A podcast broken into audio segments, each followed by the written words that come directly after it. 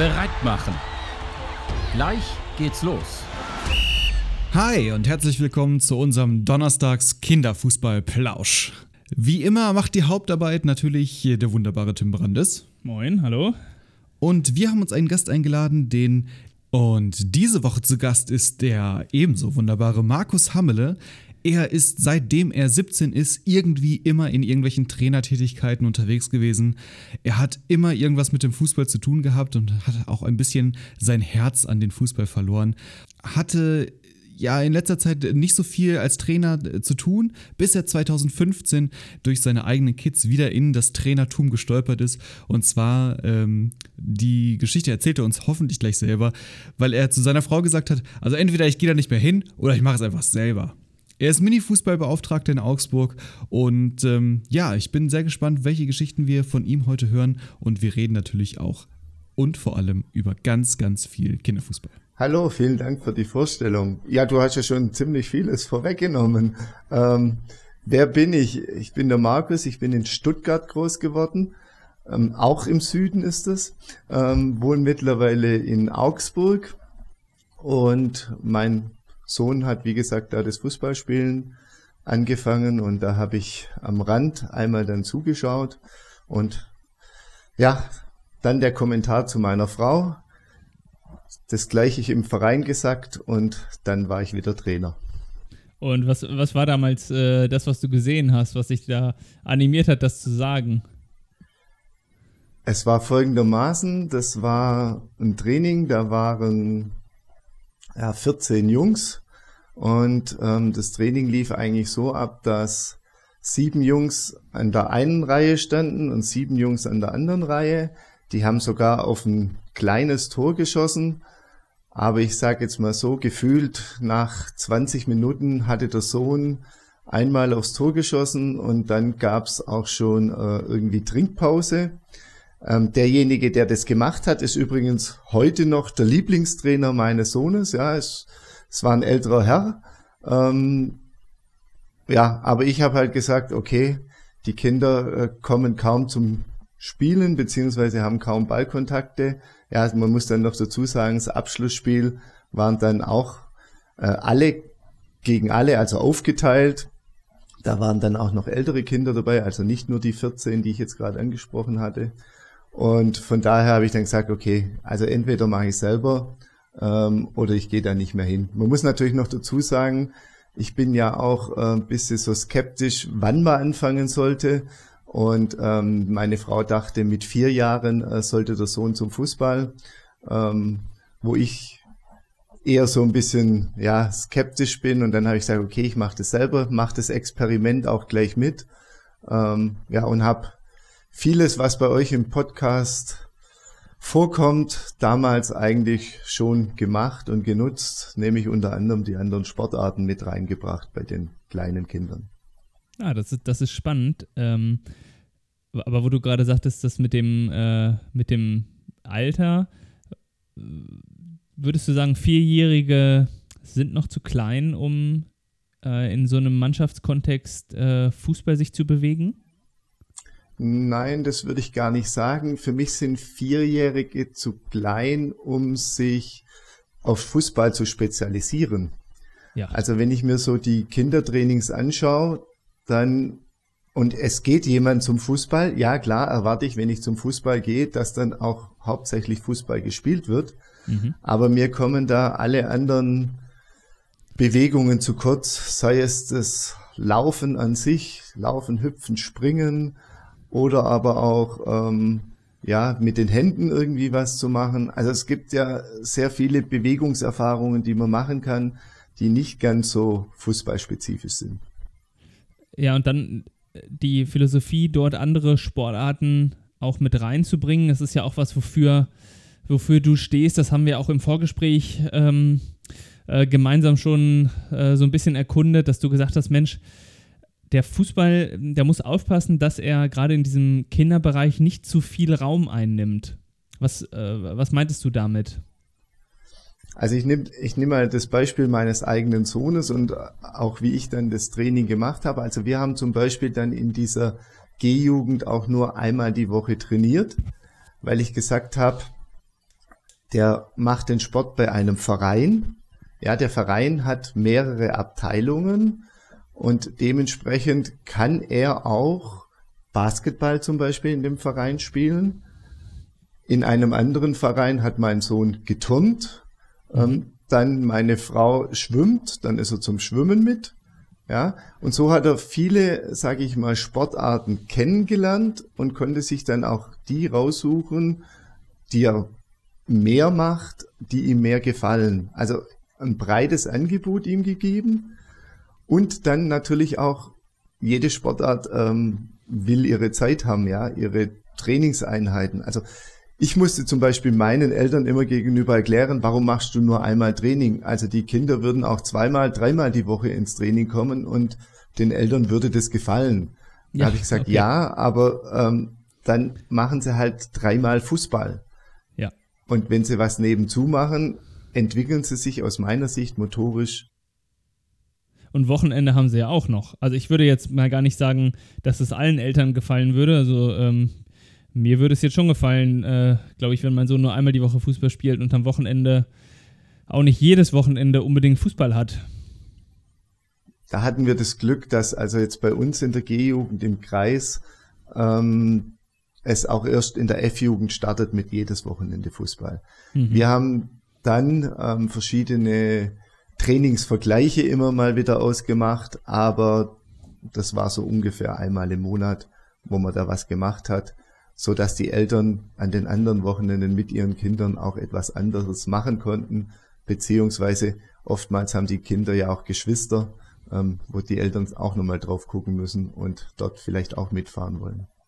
Ja, also in der, sagen wir mal so, in der Energiejugend würdest du sagen, bei den, bei den ganz Kleinen, bei den Vier-, Fünfjährigen, äh, achtest du zumindest drauf, auch das, was, was der Maurice äh, von der Heidelberger Ballschule zum Beispiel immer gesagt hat, dass wir bei den Kleinen äh, ein vielseitiges Angebot mit Bällen, mit viel Bewegung, gar nicht so fußballspezifisch haben. Wir haben das ja auch beim Handball, Jan, glaube ich, gehört, dass es da auch ähm, äh, viel, auch bis zum Alter von zehn Jahren, gar nicht nur handballspezifisch ähm, ausgebildet wird, sondern wirklich sehr, sehr breit und alle Geräte genutzt werden, richtiges Stationstraining und eine ganz, ganz vielseitige Ball- und Bewegungs- ähm, für die Kinder quasi da geschaffen wird. Das, das wäre für den Fußball auch was Schönes, wenn, wenn wir das bei den Kleinen so hinkriegen würden. Gerne auch, finde ich, bis die sieben oder acht sind. Du sprichst das gerade so ein bisschen meinen Traum aus. Also ich habe gerade angesprochen, Vereine haben oft mehrere Sparten auch. Und wenn ich das jetzt mal so bei uns im Verein nehme, also gerade Heidelberger Ballschule, wunderbar. Ja, ist ja auch könnte, direkt um die Ecke bei euch, genau. Oh, nicht ganz. Also Stuttgart ist schon so, eher ja, in der Nähe, aber ja, Augsburg ist schon ein bisschen weiter weg.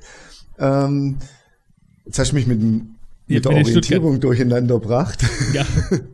Nein, genau. kein Thema. Ähm, ja, zum Beispiel die, die Ballschule an sich. Warum kann man als Verein zum Beispiel nicht sagen, für die drei- bis sechsjährigen montags äh, macht's die Basketballabteilung, dienstags macht's die Turnabteilung, mittwochs macht's der und die Kinder können an den Tagen hingehen, müssen aber nicht unbedingt. Und sie würden so praktisch ähm, breit ausgebildet werden.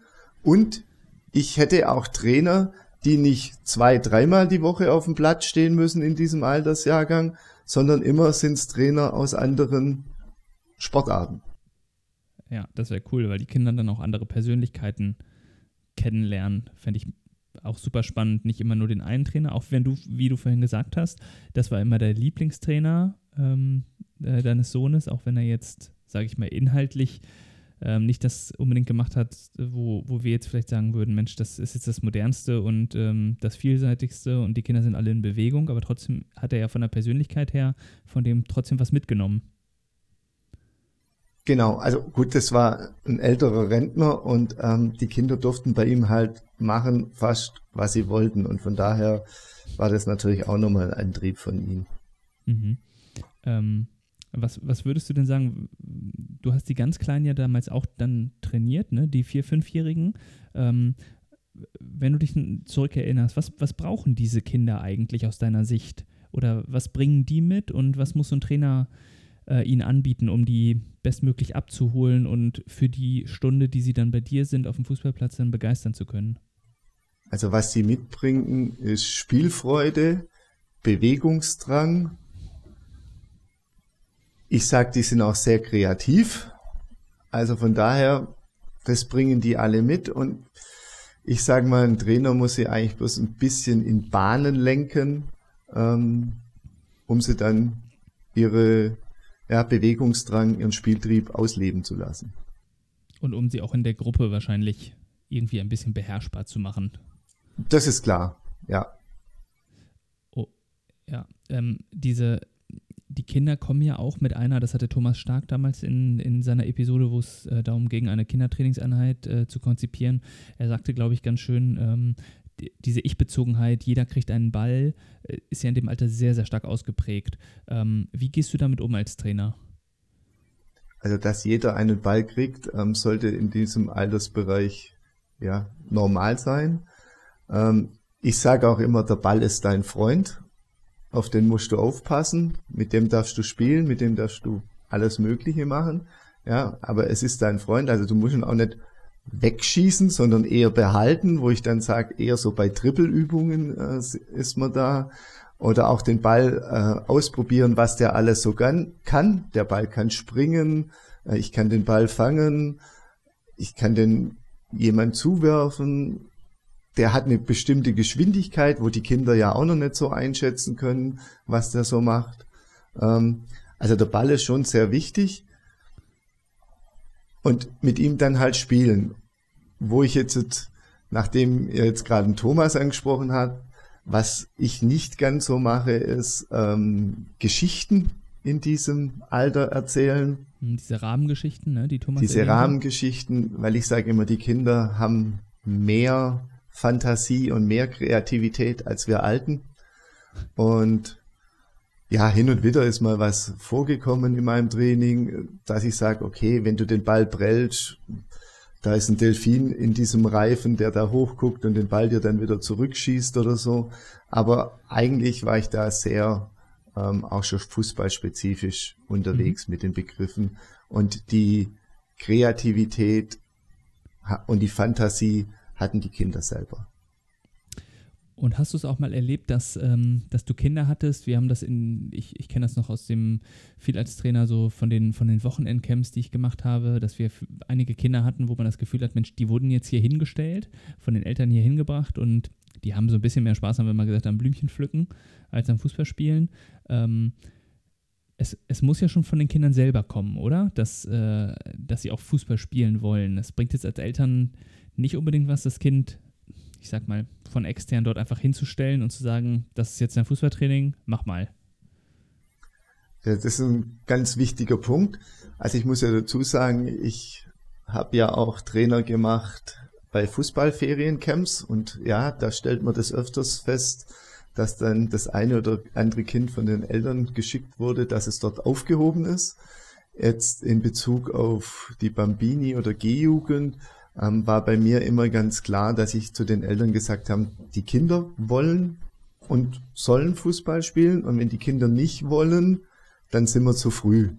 Das heißt, mhm. wenn der Papa am Spielfeldrand stehen muss, dass der Sohnemann Fußball spielt oder der nach jeder zweiten Übung zu seinem Elternteil rausspringt, dann ist es noch zu früh. Mhm. Sag mir nochmal, Markus, wann, ähm, als du die, diese G-Jugend übernommen hast, wann war das vom, vom Jahr her? 2015. 2015. Und ähm, hast du da schon richtig gemerkt, 2015, 2016, 2017, dass jetzt diese, die neuen Spielformen, das war ja so jetzt die Zeit, ähm, als das Ganze ich sag mal, so ein bisschen stärker in Bewegung kam. Wir hatten einige Leuchtturmvereine, die großen, die das schon jetzt auch ein bisschen länger gemacht haben. Ähm, aber ich sag mal, dass es in der Breite ankam, kann man jetzt ein bisschen drüber debattieren, wird gleich auch nochmal spannend, ob du als Mini-Fußballbeauftragter sagst, es ist jetzt schon in der Breite angekommen oder noch nicht. Ähm, dass, wir diese, dass du diese neu, neuen Spielformen damals schon kennengelernt und mitgenommen hast?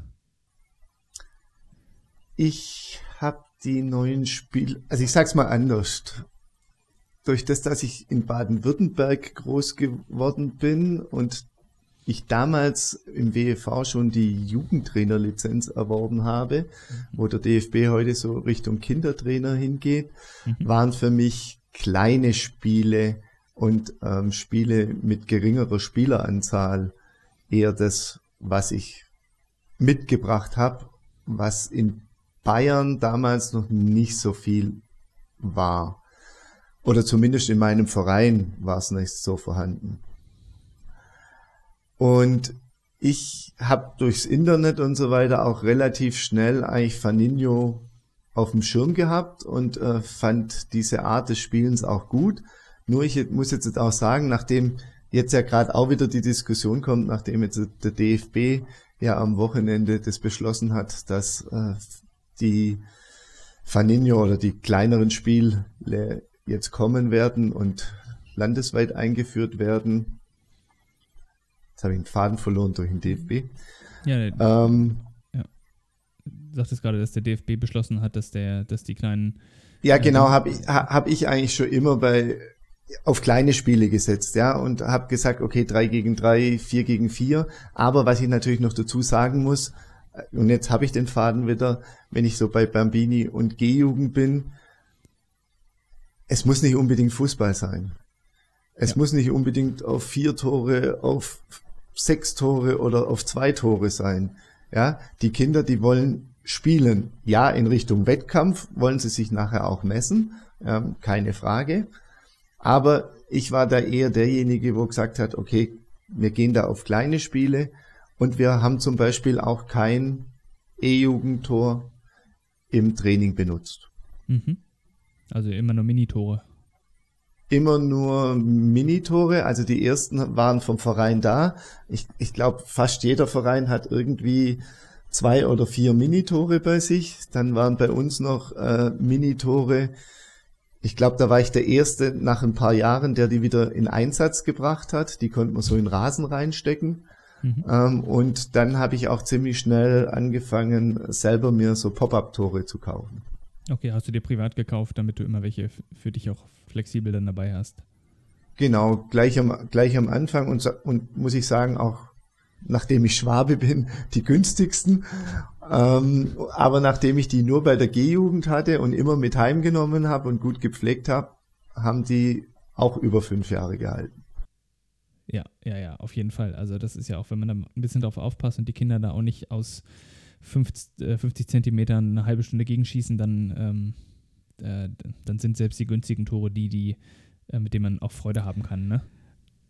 Markus, wie ähm, haben denn deine Trainerkollegen da reagiert? Also, dass du so früh schon so revolutionäre bzw. neue Spielformen eingesetzt hast. Wie haben meine Trainerkollegen reagiert? Also, den Jugendleiter, den damaligen, der hat mit mir zusammen Fußball noch gespielt und der wusste, dass ich ein bisschen anders bin.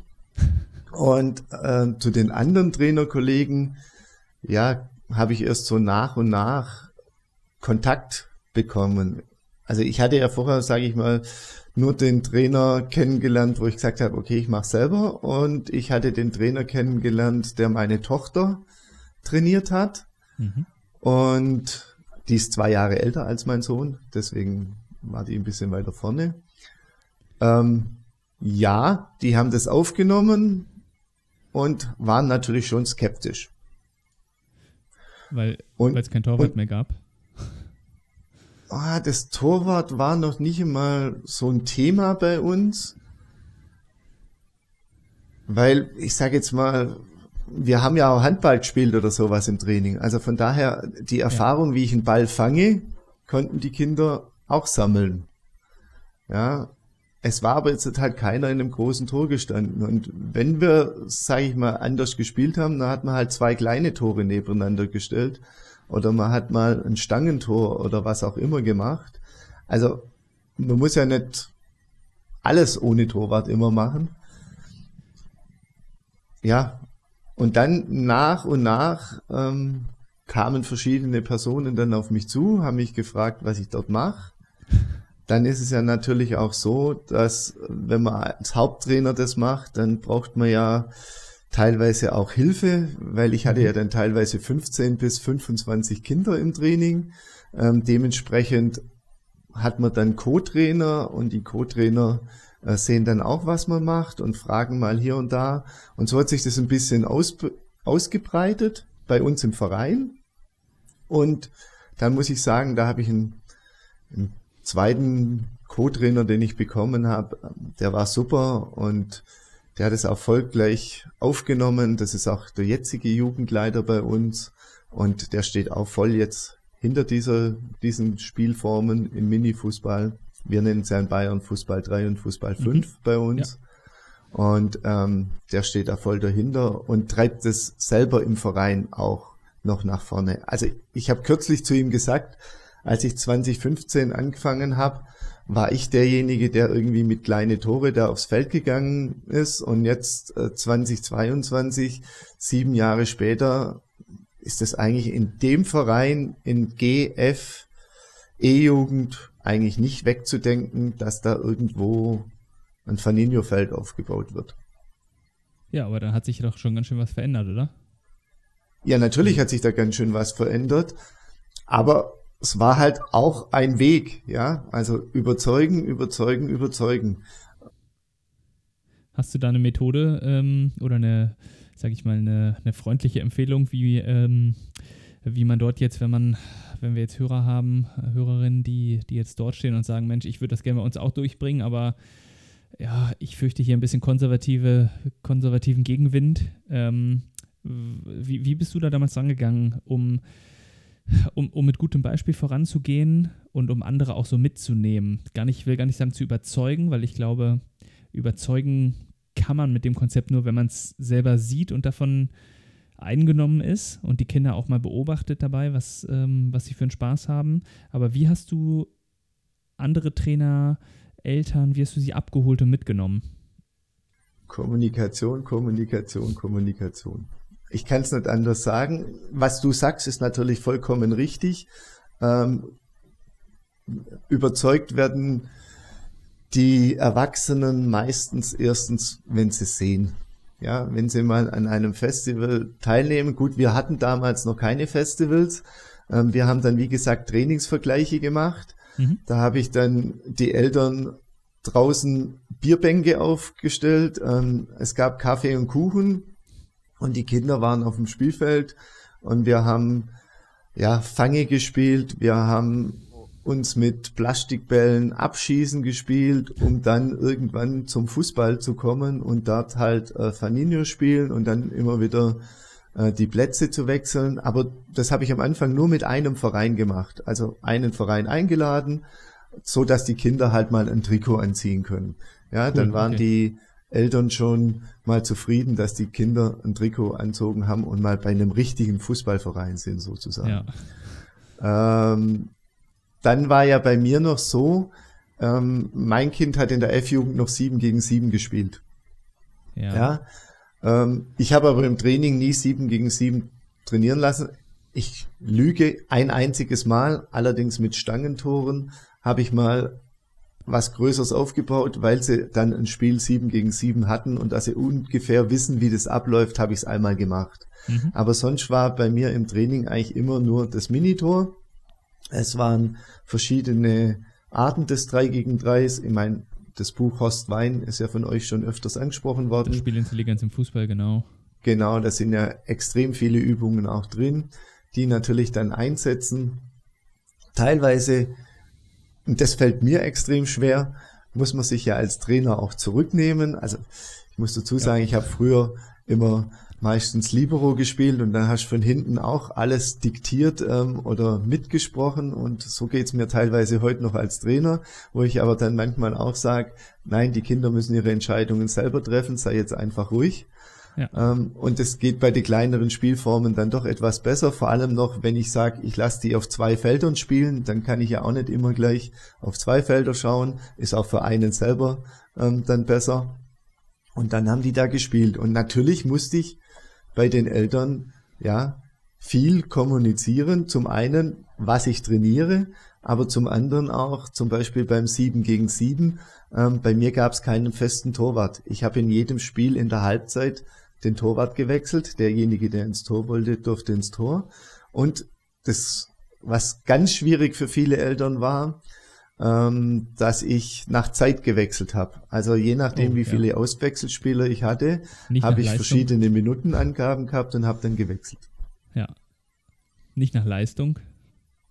Nicht nach Leistung und ja, also Da haben, da haben das erste Mal, wo ich das gemacht habe, war ein Lokalderby. Dann haben ja und deine da musste ich mir einiges anhören. Spieler haben ja dann ähm, äh, plötzlich äh, auch genauso viel Spielerfahrung wie die Starken. Wo führt das denn hin? Ja, Bisschen ich habe provokant gefragt. ich hab gehofft, dass oder ich, ich sehe, dass die heute alle noch spielen. Also wenn ich mir so die anderen Mannschaften angucke, wo meistens die zwei, drei Besten ähm, das Spiel dominiert haben und auch durchgespielt haben. Ähm, und ich sehe heute diese Mannschaften, also die haben uns damals 11-1, 9-2 oder wie auch immer weggeschossen. Aber von denen, die brauchen heute eine Spielgemeinschaft, dass sie in der D-Jugend noch eine Mannschaft stellen können. Und von meinen zwölf Kindern, die eigentlich immer so dabei waren, sind alle zwölf noch da. Ja, cool. Super, also das, ähm, das heißt, du hast nach Zeit gewechselt. Das war für die Eltern was, wo sie gesagt haben, das äh, konnten sie erst nicht verstehen. Aber also normalerweise würde ich jetzt sagen, ähm, ist, doch, ist doch prima, alle Kinder haben die gleiche Spielzeit. Ja, aber es wirkt sich halt in der Ta- Tabelle aus, wenn die Eltern Tabellen rechnen und es wirkt sich halt im Ergebnis aus.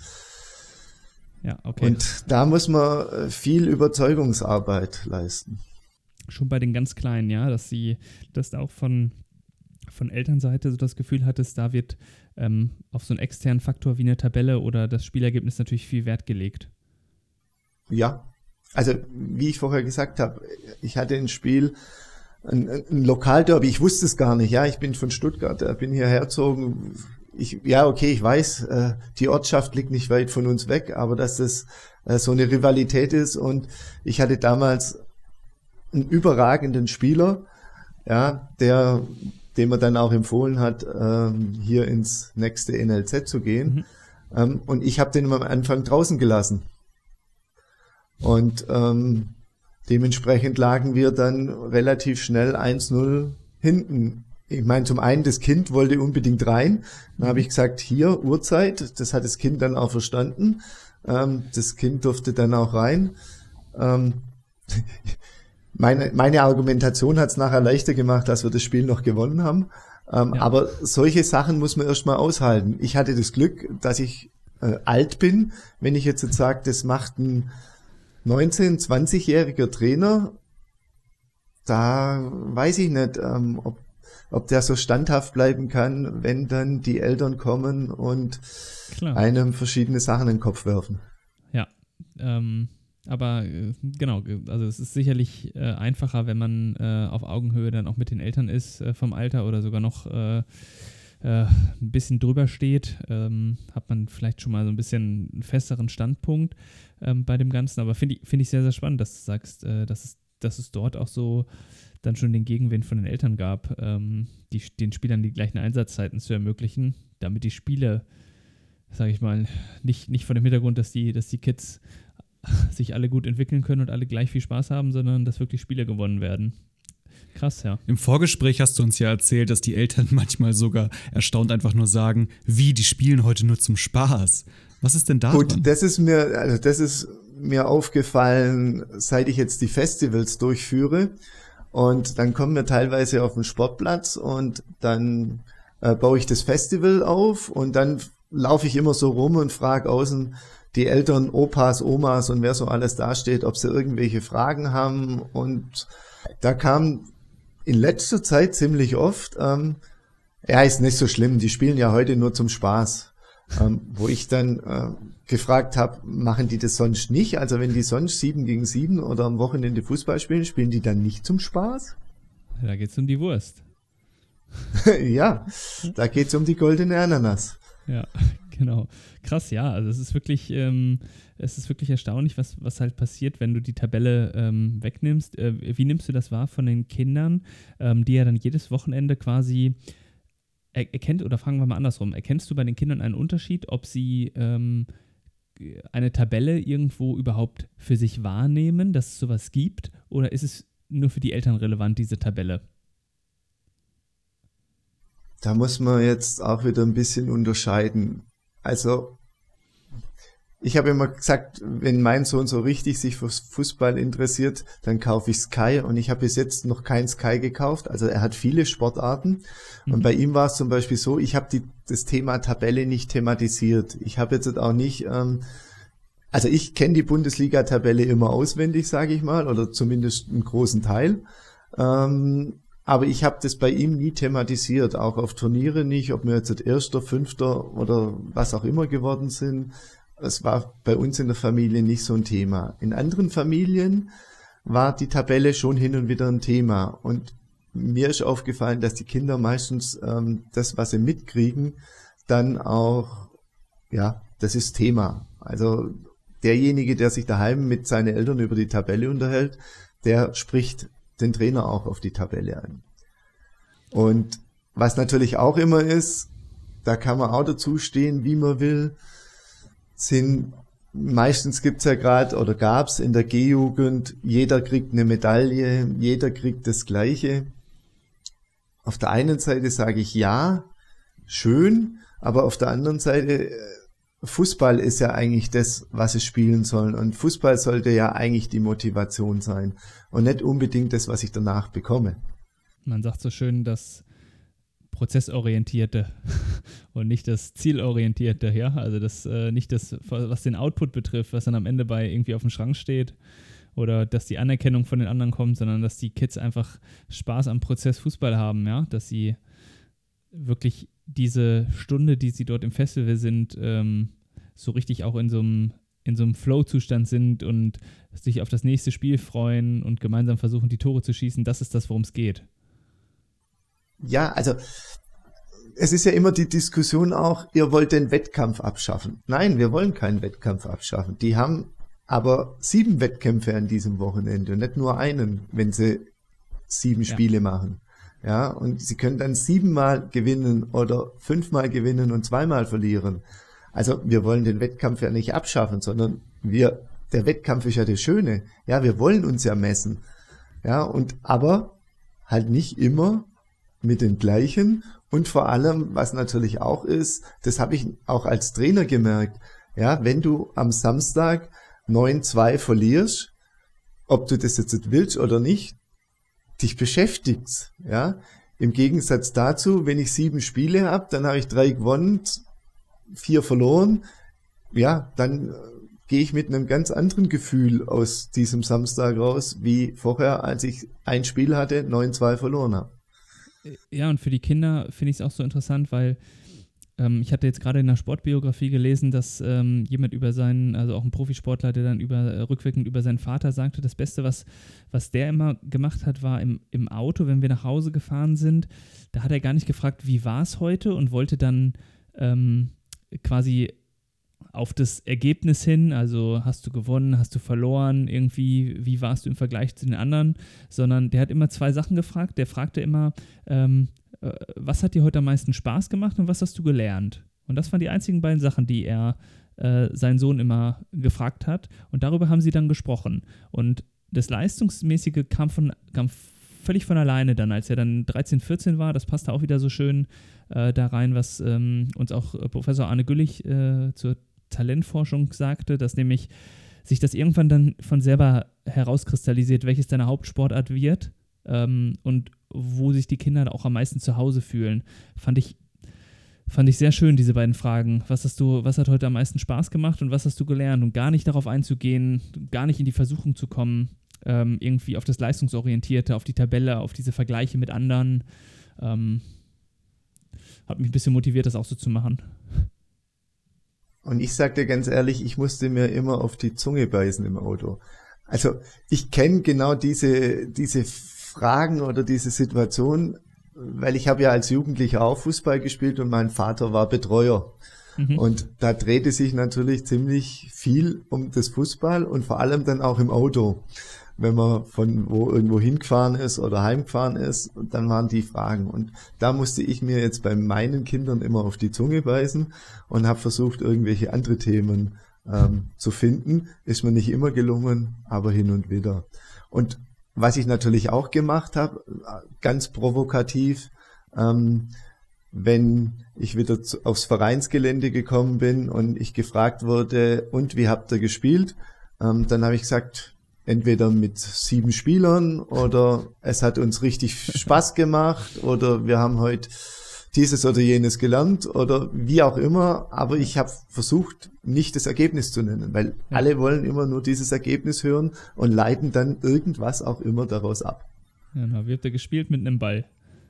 Oder so, genau. Ja, schön, ja, super. Jetzt hast du, jetzt hast du vier Jahre ähm, äh, im, im Verein deine Arbeit gemacht und dann kam noch mit dem, mit deinem, quasi deiner Tätigkeit als Minifußballbeauftragter in Augsburg 2019, glaube ich, noch eine, ja, eine erweiterte Tätigkeit hinzu. Erzähl mal ein bisschen, wie das äh, zustande gekommen ist.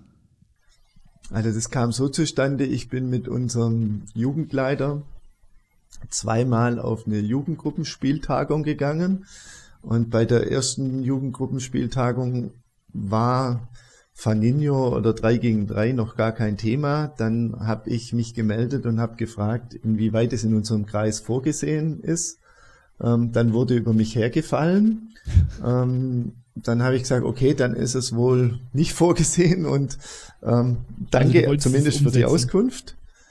Als ich beim zweiten Mal dort war, war der DFB schon so weit, dass er so ein bisschen irgendwie was in die Richtung unternommen hat.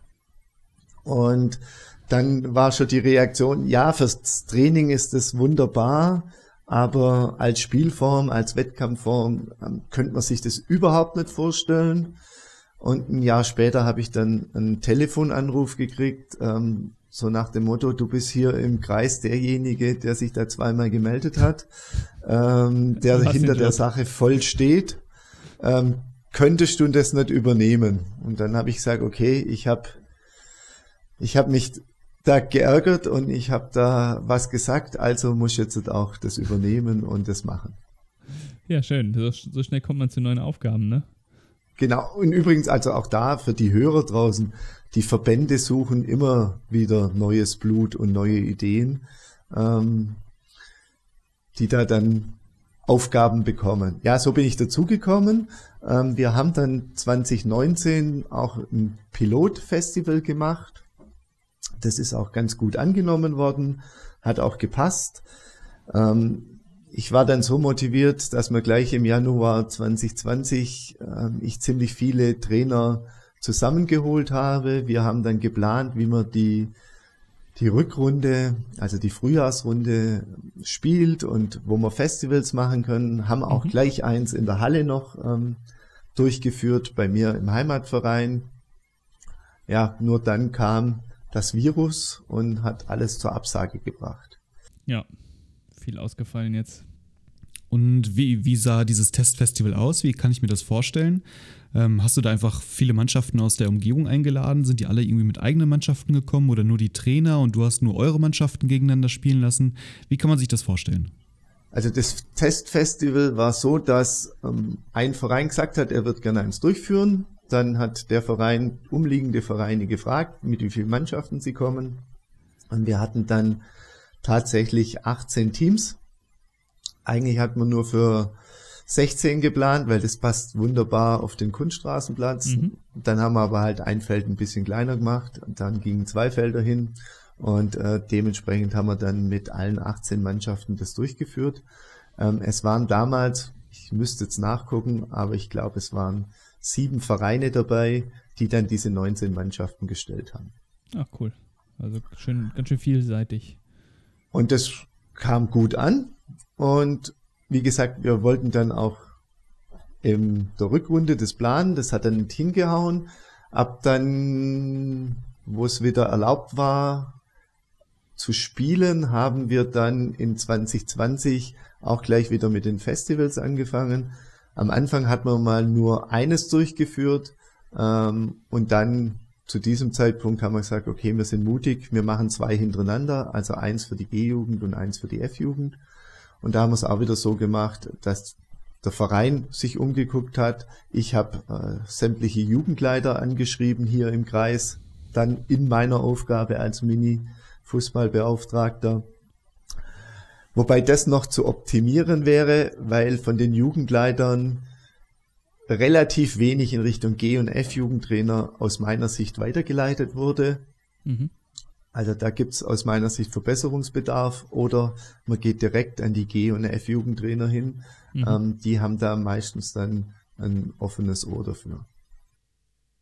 Cool, also das heißt, deine Aufgabe so als Mini-Fußballbeauftragter besteht darin, dass du ähm, dieses, dieses Thema ähm, neue Spielform im Sinne von das brauchen wir jetzt organisatorisch, also Minitore, ähm, hier sind die neuen Regeln, das sind die verschiedenen Spielfeldgrößen und Spielmodi in den Altersbereichen, dass du diese Inhalte quasi in die, in die Vereine in deinem Kreis Augsburg jetzt in dem Fall ähm, reinträgst und auch Anfragen zu dem Thema dann bearbeitest, indem du die Leute da ein bisschen schulst, mal hier und da vielleicht so eine Präsentation gibst ähm, und die an die Hand nimmst, ja?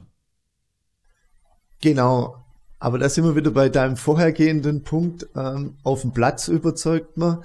Ähm, also ich versuche Festivals durchzuführen. Und wenn mich jemand fragt, wie das abläuft, dann lade ich ihn zu so einem Festival ein. Oder ich sage auch zu den Trainern, nimmt einfach mal an so einem Festival teil. Ja, das ist einmal anderthalb Stunden, die ihr euch Zeit nehmen müsst. Und ich gehe davon aus, danach seid ihr begeistert. Und danach seid ihr auch öfters dabei. Und meistens ist es so, dass die dann auch danach öfters dabei sind. Ähm, hin und wieder scheitert es daran, dass sie sagen, ich bin der Einzige in meinem Verein, der das macht. Da sage ich, auch das kann ich nachvollziehen, weil mhm. vor sieben Jahren war ich das selber. Ähm, und da steht der Tropfen hüllt den Stein. Und damit glaube ich, dass wir immer mehr Festivals äh, bekommen. Also zum Beispiel jetzt in der Rückrunde ist unser Ziel, also in der Vorrunde haben wir jetzt jedes Wochenende ein Festival gespielt. Also mhm. sowohl für F als auch G-Jugend wurde ein Festival angeboten. Jetzt wollen wir zum Beispiel in der Rückrunde pro Wochenende zwei Festivals anbieten. Also eine Steigerung reinkriegen und dass es auch mehr Trainer, Eltern, Jugendleiter und wer alles da mitbestimmt, mitbekommt, ähm, dass es das gibt und dass man da teilnehmen kann und dass es den Kindern Spaß macht und ich sag, aus meiner Sicht macht sogar den Eltern Spaß, weil Total. wenn ich sehe, wie die Eltern immer an den Plätzen mitlaufen, also die Eltern wollen ihr Kind spielen sehen. Und das und sehen sie die ganze diesen, Zeit, ne? Genau, und bei diesen neuen Spielformen spielen die. Und zwar die ganze Zeit. Ja. Und das machen sie halt teilweise beim 7 gegen 7 nicht, weil da sitzen halt drei auf der Bank. Ja, halt oder wie viel, auch immer. Es ist halt auch für die Eltern viel geiler, weil sie nicht einen ganzen Tag am Wochenende oder einen halben Tag irgendwo hineiern müssen, da rumwarten.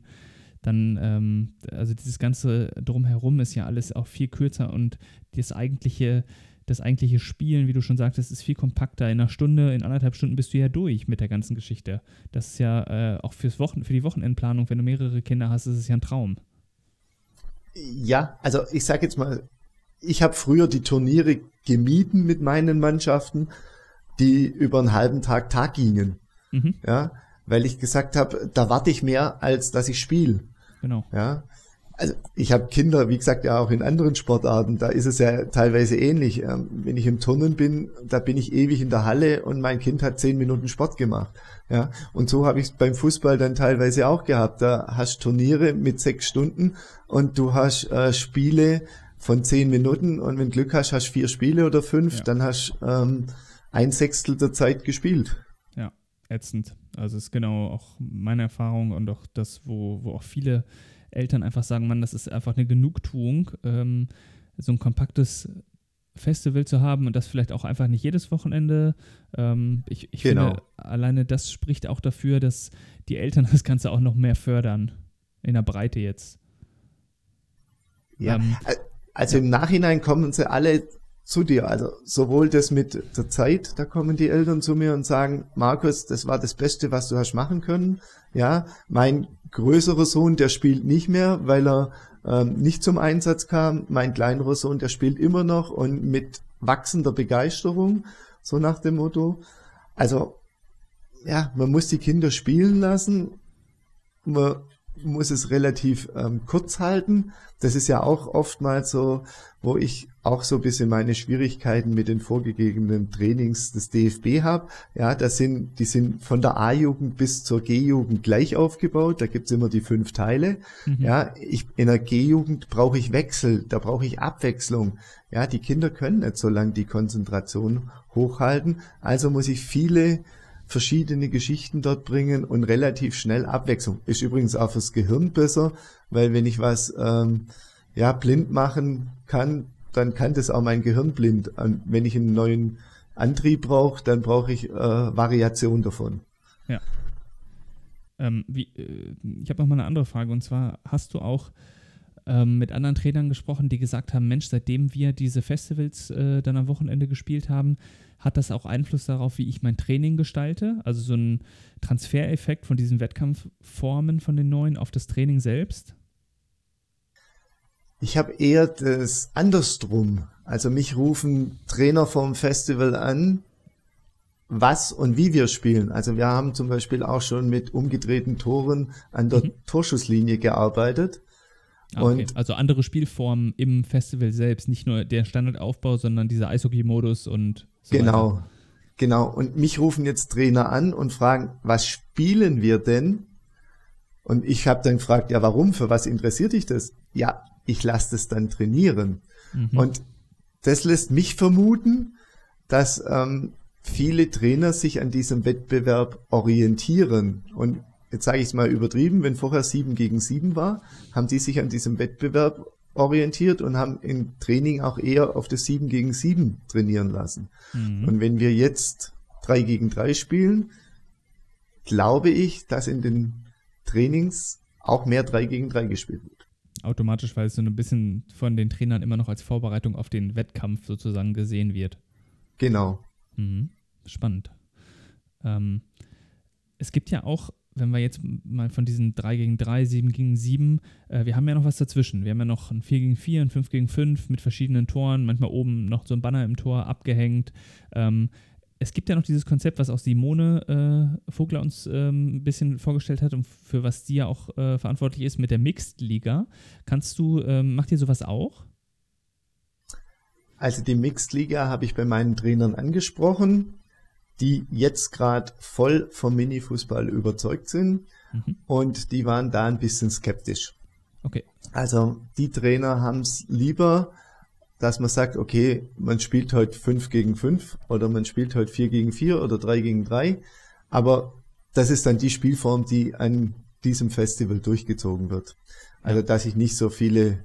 Also Mixed, Mixed Ja, umbauen bedeuten, muss ich auch nicht viel genau. bei der. Ja, aber es ist vom Kopf her natürlich schon, also Mixed Liga würde bedeuten, du hast da auf zwei Feldern spielst du 3 gegen 3, auf äh, zwei Feldern spielst du, keine Ahnung, 4 gegen 4, dann hast du ein großes Feld noch mit 5 gegen 5 und dann switchen die Kinder so durch. Aber da musst du natürlich auch immer ein bisschen, ich sag mal, vom Kopf her ist es auch für die Trainer äh, eine Sache, die deutlich anstrengender ist. Ähm, zu durchdenken auch, welche, was kann hier passieren, stehen jetzt doch wieder Kinder rum, als wenn wir einfach kontinuierlich die Teams richtig einteilen, äh, gleich, also ich sag mal, äh, von der Personenanzahl gleich einteilen, ähm, gleich viele Kinder pro Team und sie dann einfach drei gegen drei mit Auf- und Abstieg spielen lassen oder wie auch immer, ne?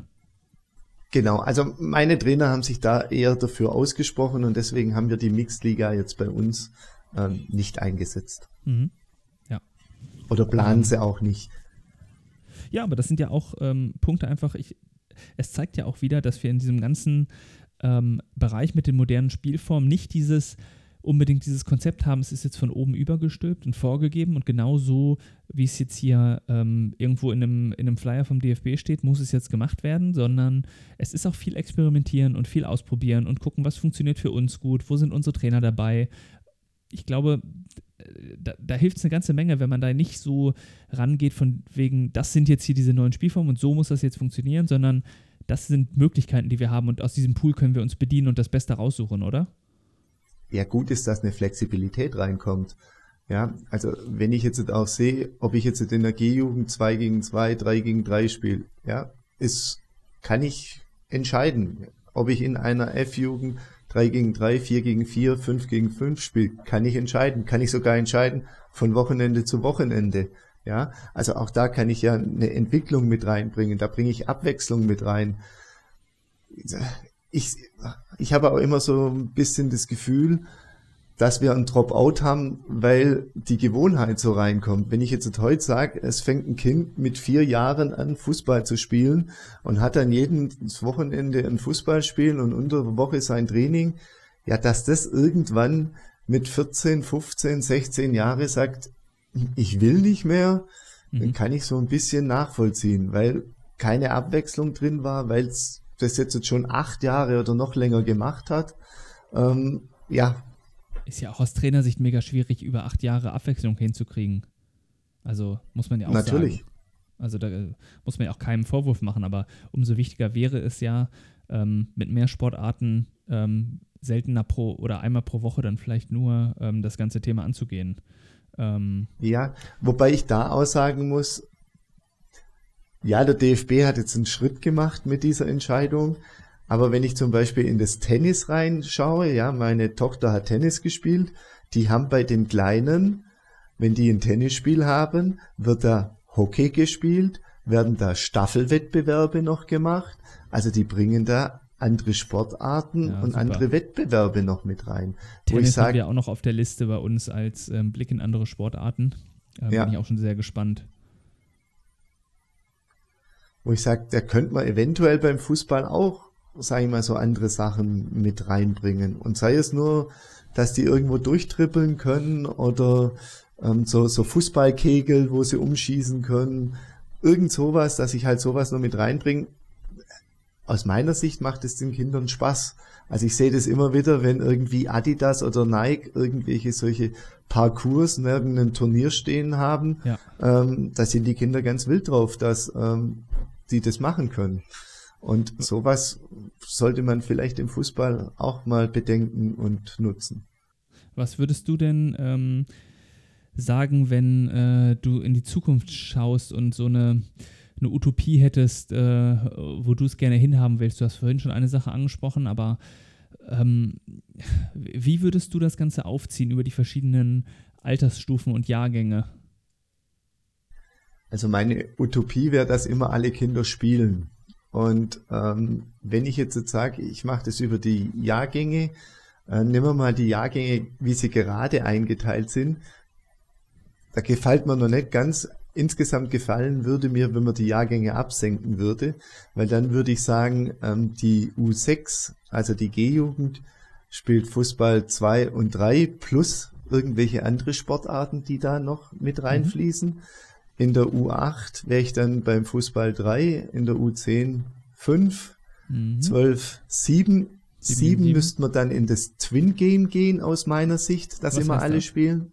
Also Was praktisch auf zwei Feldern 7 gegen 7 spielen. Und dann immer switchen nach jedem, nach der Halbzeit oder äh, nach dem Spiel? Oder wie? Oder das wäre mir im ersten Schritt egal. Also man könnte sagen, eine Halbzeit die gegen die, aber man könnte auch zwei Halbzeiten, je nachdem wie die Trainer die Mannschaften einteilen. Also teile ich sie gleich stark ein, ähm, die zwei Hälften, dann sage ich, okay, man kann während, also man kann die Felder wechseln sozusagen. Ähm, teile ich äh, stärkere und schwächere ein, dann würde ich nicht unbedingt die Felder wechseln. Dann mhm. würde ich sagen, die sollen zwei Halbzeiten spielen. Okay. Aber ich hätte so ähm, ja, 14 Kinder, die auf dem Platz sind, plus vielleicht noch ein, zwei Rotationsspieler, ähm, weil es doch auch anstrengend ist, wenn ich die ganze Zeit auf dem Platz bin oder es verletzt sich auch mal einer. Ähm, dann wären zumindest da auch alle. Wo ich dann so meine Probleme hätte, wäre in der U14 mit dem U mit, ähm, Neuner Spielfeld. Mhm. Das wäre praktisch das erste Mal, wo nicht mehr alle spielen können oder ich habe da Rotationsspieler, ja, die können eingewechselt werden. Eventuell müsste man sich da das dann, habe ich so im Kopf, so wie beim Basketball überlegen. Ähm, Basketball spielt in Vierteln und im Basketball müssen die Spieler beim Mini-Basketball eingesetzt werden. Also da muss auch mal der Beste draußen bleiben und die müssen ihre Spielzeit bekommen. Also sowas könnte man dann in der U14 machen und dann ab der U16 ähm, wären wir dann im 11 gegen 11. Ja, cool. Ja, auf jeden Fall. Also das ähm, wäre wär ein schöner U16, manche jetzt, jetzt werden manche Vertreter von Landesverbänden sicherlich sagen, das ähm, könnte ein bisschen spät sein, um äh, äh, talentmäßig ähm, dort zu sehen, wer da im 11 gegen 11 äh, sich durchsetzen kann, wenn wir erst in der U16 anfangen, aber andererseits ja, macht man es halt aber U15, aber irgendwo in dem Bereich, ne, 14, 15, 16, äh, wäre wahrscheinlich ein, ein, gutes Alter, um auf den großen Fußball erst zu gehen. Also genau, wobei ich mittlerweile, ich stelle ja mittlerweile bei den NLZs auch fest, dass sie für den Mini-Fußball offen sind. Ähm, einige sind ja auch in der D-Jugend, dass sie diese Twin Games eingeführt haben und sieben gegen sieben spielen und nicht mehr mhm. neun gegen neun. Ich sehe natürlich auch die Tendenz, äh, so schnell wie möglich immer größer zu werden und auf ein größeres Feld zu kommen. Aber da muss man auch gucken, was bringt den Kindern mehr, ja. Und auch, ja, wie ist es mit diesem Jugendwahn. Ich habe gestern Karl-Heinz Rummenigge gehört bei Bayern 3, der vom Jugendwahn bei anderen Mannschaften gesprochen hat und hat halt gesagt, man braucht auch vielleicht ein paar Ältere, die dann die Meisterschaft gewinnen. Also wie schnell muss ein Kind oben sein oder ab wann mhm. ja, muss es, es den Übertritt sich, schaffen? Es, es, verschiebt sich, glaube ich, ähm, runter in den Bereich, äh, dass es sich kondensiert. Äh, im Bereich äh, U18, U19 und dann ist die Zeit, glaube ich, insgesamt wird, glaube ich, äh, kürzer und kompakter, ne? Die, die Kinder als Profis verbringen. Ja, also wenn ich, wenn ich das so ein bisschen sehe und die Entwicklung da sehe, da spielen ja heute schon, wenn ich jetzt bei Bayern wird der Wanner immer wieder eingewechselt, der Musiala war mit 17 drin, früher mit äh, Götze und äh, Draxler. Ähm, ja, das verschiebt sich so ein bisschen nach mhm. vorne. Ich weiß nicht, ob das immer so gut ist. Ähm, vor allem, wenn ich jetzt da wieder Götze und Draxler die Karriere so sehe ähm, und einen Kimmich vielleicht dagegen stelle, der das so schrittweise gemacht hat und nicht so viel übersprungen ist. Ja, weiß ich ja. nicht. Es das müssen andere beurteilen. Da bin ich auch nicht äh, der richtige Ansprechpartner. Nee, bei uns geht es ja auch um, äh, um die Kinder selbst. Ähm, genau. Wenn wir jetzt das ganze Konzept ähm, uns nochmal anschauen, ähm, und jetzt äh, sagen, Mensch, das äh, ist jetzt was, äh, wo ich als, wo jetzt jemand, der zuhört, sagt, Mensch, an wen wende ich mich denn jetzt in meinem Kreis? Ähm, wie, wie ist das mit Mini-Fußballbeauftragten deutschlandweit? Gibt es, äh, ist das schon was, was, was jeder Fußballkreis hat? Wahrscheinlich noch nicht, oder? Also ich weiß, dass jetzt wir in Bayern immer einen Ansprechpartner haben pro Kreis. Mhm.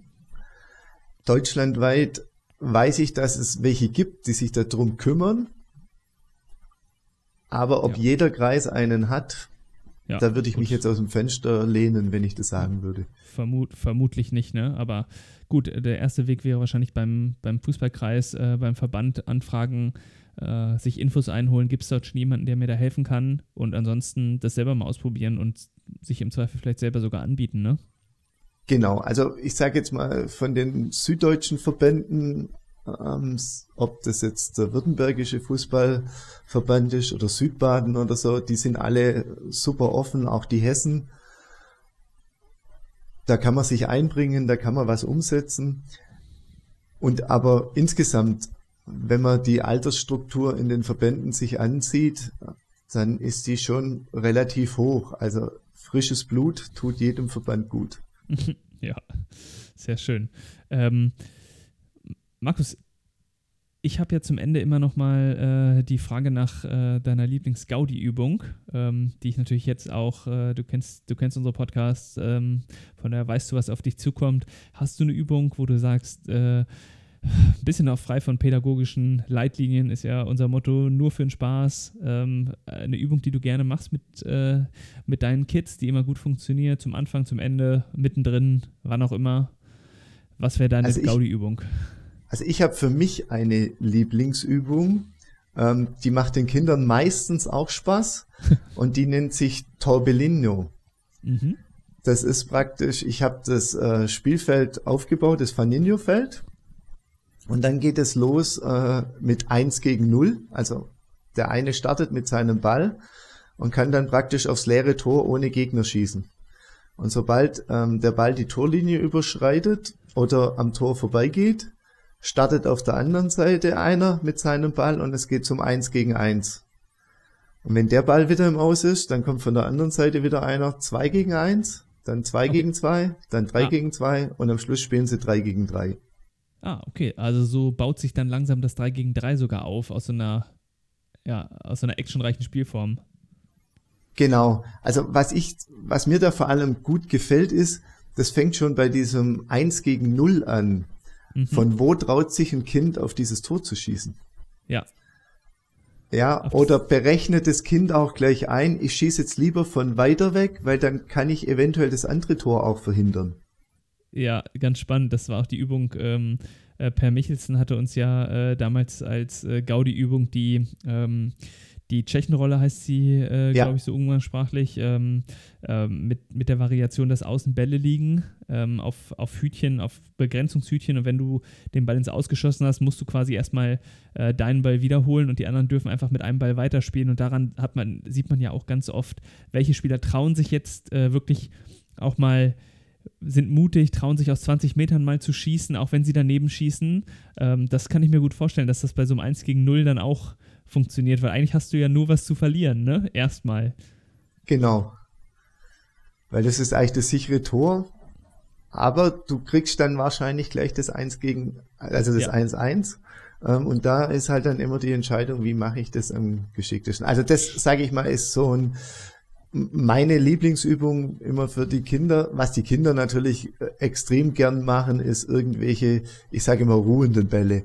Ob ja. das jetzt Elfmeterschießen ist, Lattenschießen, auf umgekippte Tore oben den Ball ins Netz reinschießen oder was ich oftmals mache zur Ausscheidung, wer schießt das höchste Tor? Also da muss der Ball am, am höchsten, ah, ja, der, der knapp unter der Latte schießt, gewinnt, der, der an die Latte schießt, verliert halt so nach dem Motto, weil der Ball nicht drin ist was ich wollte noch sagen, was, was äh, wo du Lattenschießen sagst, ähm, was ich zum Beispiel äh, super gerne mache als, äh, als Gaudi-Übung, ähm, ist äh, Lattenschießen und Schicken, nennen wir das. Ähm, die, wenn ihr jetzt, äh, ich mache das häufig mit, mit Torhütergruppen, wenn du vier, fünf Torhüter hast, ähm, funktioniert super in kleinen Gruppen, auch in größeren, aber mit, mit kleineren ist es noch besser.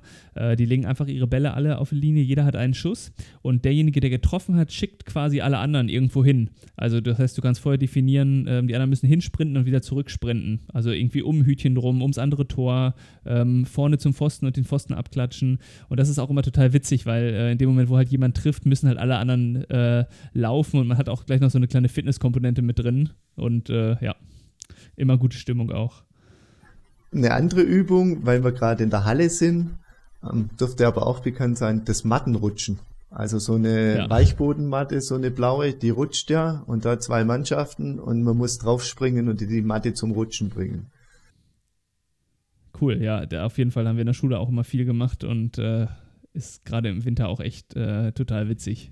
Und was ist das Ziel? Muss man da dann über so eine gewisse Linie rutschen oder wie kann ich mir das vorstellen? Genau, von einer Hallenseite zur anderen die Matte zu bringen. Also nur durch draufspringen, nacheinander draufspringen, zusammen draufspringen, je nachdem, wie man es macht. Äh, und dann die Matte praktisch zur anderen Hallenseite zu bringen.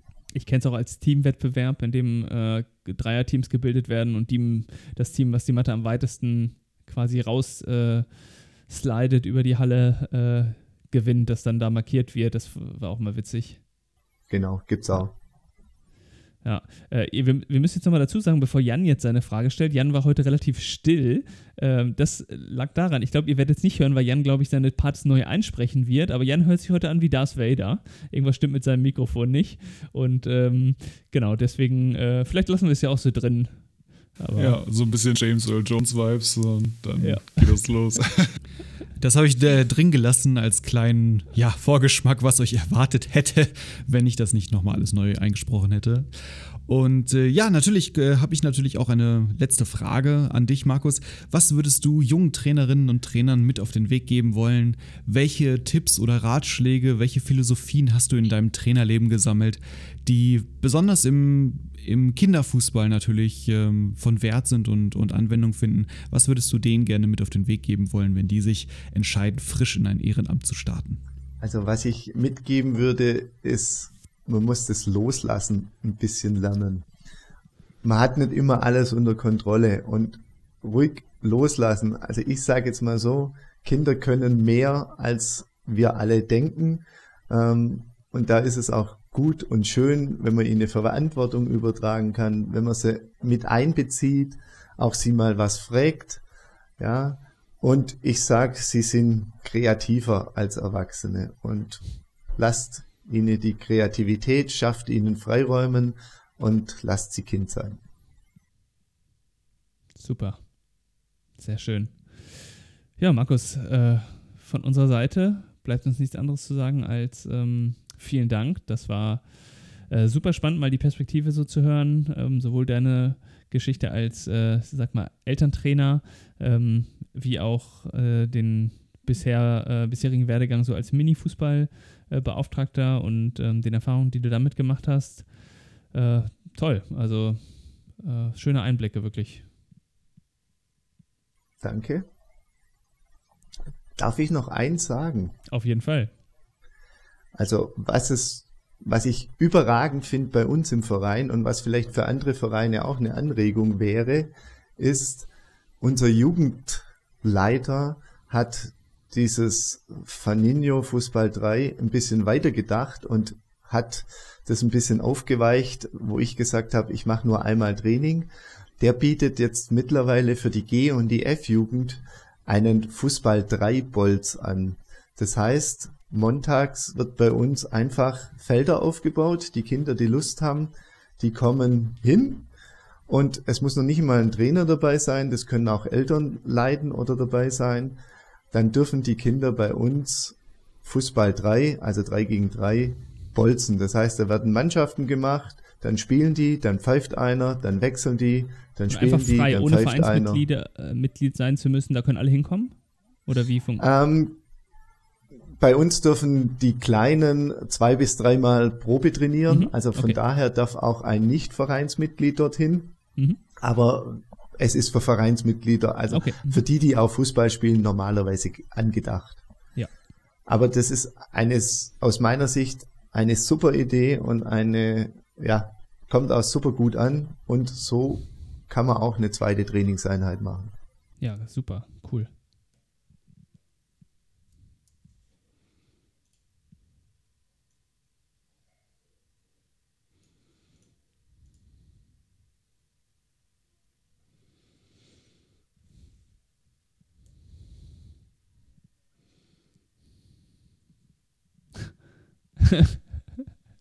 Du brauchst deine Stimme nicht mehr tief machen, die ist schon so mega tief heute. ja, cool. Markus, vielen Dank. Bis bald. Ich- Ciao. Ich danke euch. Aus, aus, aus, das Spiel ist aus. Organisiere jetzt dein nächstes Kinderfußballturnier auf kickplan.de.